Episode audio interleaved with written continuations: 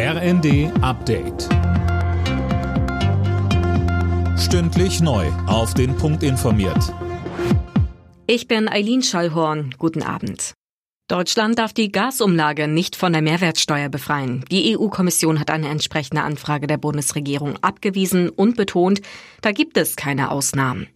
Wegen der steigenden Gaspreise hatte Kanzler Scholz zuletzt ein weiteres Entlastungspaket angekündigt. Die Präsidentin des Sozialverbandes VDK Bentele findet das gut.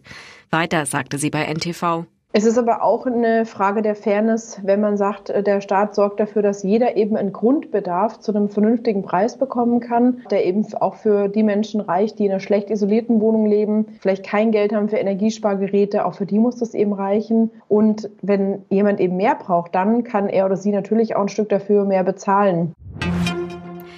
Die Zahl der Fälle von Rassismus und anderer Diskriminierung bleibt hoch. Die neue Antidiskriminierungsbeauftragte des Bundestags, Ferda Attermann, hat ihren ersten Bericht vorgestellt.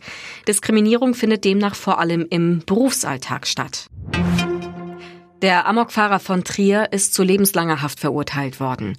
Außerdem stellte das Landesgericht die besondere Schwere der Schuld fest. Das heißt, der 52-Jährige kann nicht vorzeitig aus der Haft entlassen werden. Mehr von Tom Husser.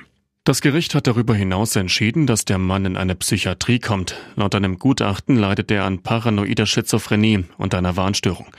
Die Tat hatte bundesweit Entsetzen ausgelöst.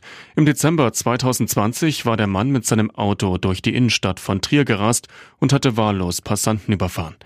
Fünf Menschen wurden sofort getötet, ein weiterer Mann starb knapp ein Jahr später an den Folgen. Der deutsche Kultregisseur Wolfgang Petersen ist tot.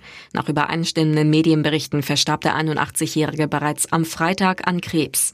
Der gebürtige Ostfriese führte bei Filmen wie Das Boot, Troja und Der Sturm Regie.